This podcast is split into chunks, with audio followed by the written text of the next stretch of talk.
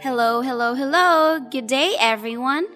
You are now listening to Baby Kindergarten's English on Air, where you can relax and enjoy our stories that is filled with fun and learnings. Hello, Teacher Rebecca. Welcome back to our radio show. Hi, Teacher Rain. I'm fine, thank you. It's nice to be back in this show. Oh, that's great. Now, coming up, we've got a new exciting story for our little friends. Let's welcome our little friends. Hello, everyone. We are Little Hello, my name is Matt. Hello, my name is Sean. Hello, my name is Julia. Matt, how are you today? I'm full. How about you, Sean? I'm hungry. But you just had your dinner. I want to eat some more. You know what? Our story is about a dragon who is very hungry. A hungry dragon? That's scary. Hmm, yes, it is. And I'm wondering what the dragon wants to eat when it's very hungry. Let's ask our little friends what are their favorite food and drinks. Ask our little friends what do they want to eat when they're very hungry. When you're hungry, what do you want to eat? I want to eat noodles. I want to eat dumplings. How about you, Joy? I want to eat rice. Sounds yummy, and it makes me hungry.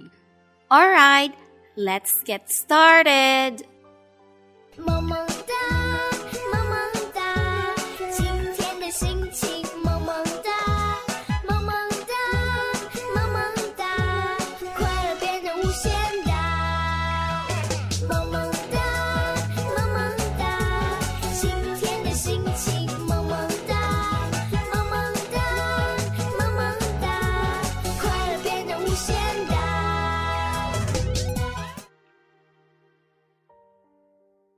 The Hungry Dragon.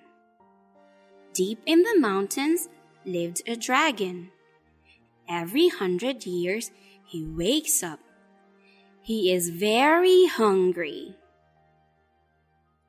I want some breakfast, he said. He went down the mountain to the village. He saw a boy. Hmm, a boy for breakfast.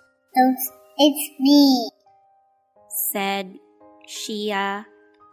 I'll give you some food.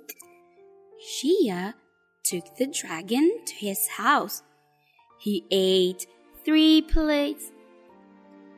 Shia took the dragon to his house.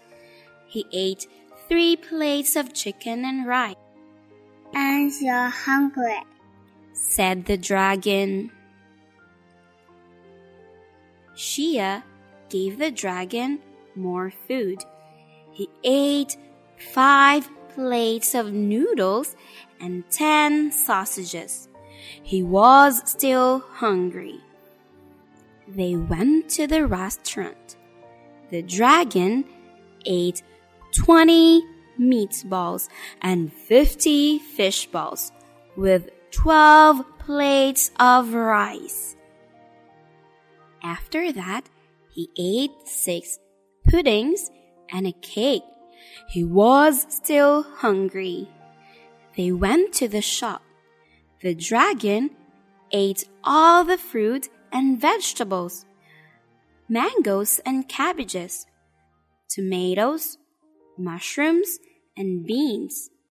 He was still a bit hungry. Shia looked in his pocket there was one candy. He gave the candy to the dragon. The dragon exploded. Good